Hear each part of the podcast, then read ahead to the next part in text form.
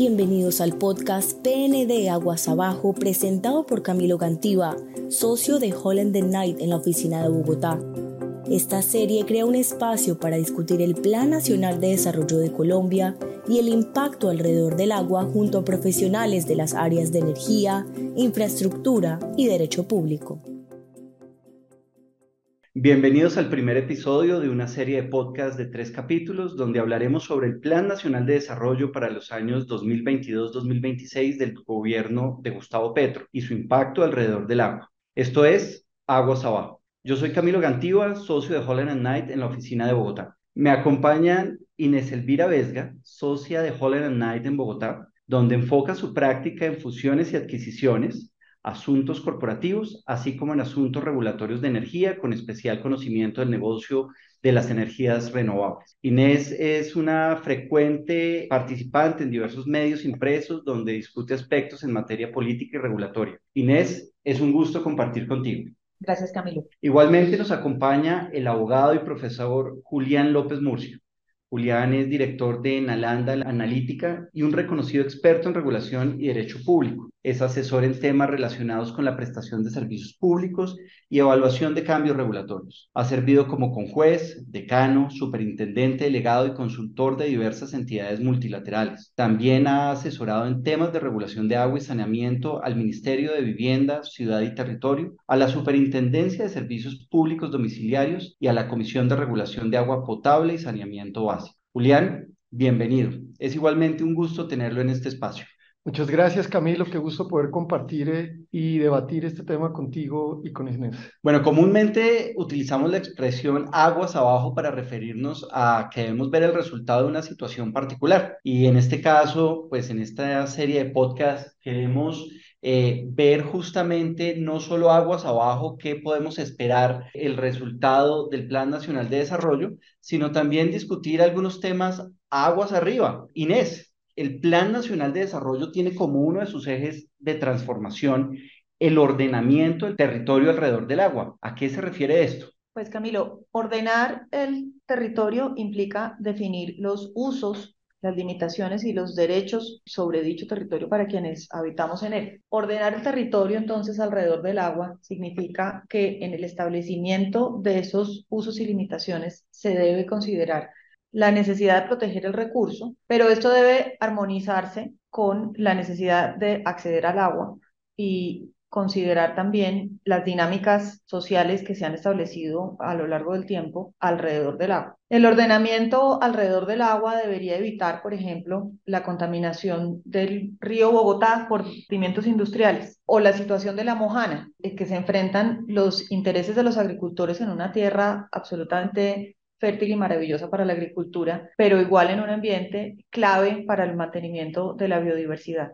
Ok, pues interesante y vemos que hay unos retos importantes. Julián, el Plan Nacional de Desarrollo se denomina potencia, Colombia, potencia mundial de la vida. En ocasiones se menciona que hay mucha retórica en algunos de los objetivos del gobierno, pero al analizar el Plan Nacional de Desarrollo, ¿qué herramientas concretas se desarrollan para hacer realidad el ordenamiento del territorio alrededor del agua? Esa es una muy buena pregunta, Camilo.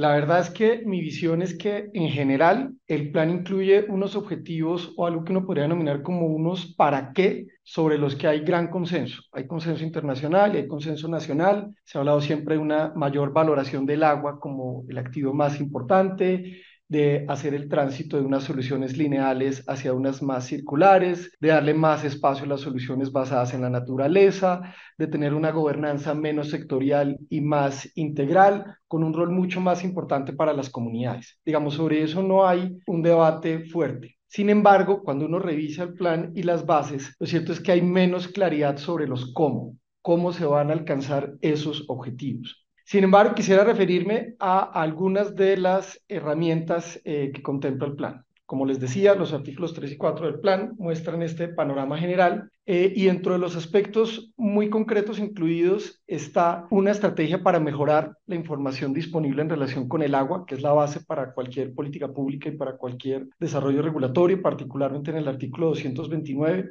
También se reconoce que hay necesidad de recursos, recursos importantes, en este caso particularmente eh, recursos públicos. Se habla de un fondo para la infraestructura en el artículo 256 y 263. Aún más importante, se habla de un fondo para la sustentabilidad y la resiliencia climática que se ha denominado FONSURIC en el artículo 196, reconociendo los últimos eventos y las dificultades, como señaló Inés Elvira, en el tema de la Mojana. Aquí se, se está empezando a hablar de mayor flexibilidad en las decisiones de los gobiernos subnacionales y nacionales para hacer frente a la recuperación por desastres, particularmente en el artículo 265. Se empieza a, a dar un digamos, como un lineamiento para empezar a solucionar un tema que ha sido muy, muy debatido, el de la tasa retributiva por vertimientos de los prestadores de alcantarillado, pero en mi opinión hasta ahí llega el plan, en un contraste fuerte con el rol que se le da con el título y en contraste con otros sectores, ¿no? Si uno mira, por ejemplo, el sector de transporte masivo, pareciera que hay unas herramientas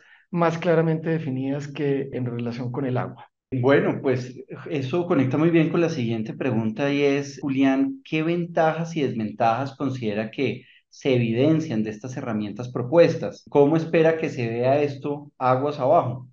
Digamos, desde el punto de vista eh, eh, no solamente legal, sino de gobierno, lo, lo, que se ha hablado es que para que uno pueda hacer realidad este ordenamiento territorial alrededor del agua, tiene que haber al menos cuatro tipos de elementos. En primer lugar, la experticia técnica y herramientas para poder efectivamente ejercer la autoridad en el territorio. En segundo lugar, contar con espacios que permitan efectivamente la participación de todos los actores impactados con las decisiones sobre el agua y eh, mecanismos para construir las decisiones con su participación. En tercer lugar, y esto es también muy importante, contar con mecanismos para obtener y divulgar información sobre los recursos hídricos y desarrollar herramientas de mercado que nos permitan organizar su uso de manera sostenible.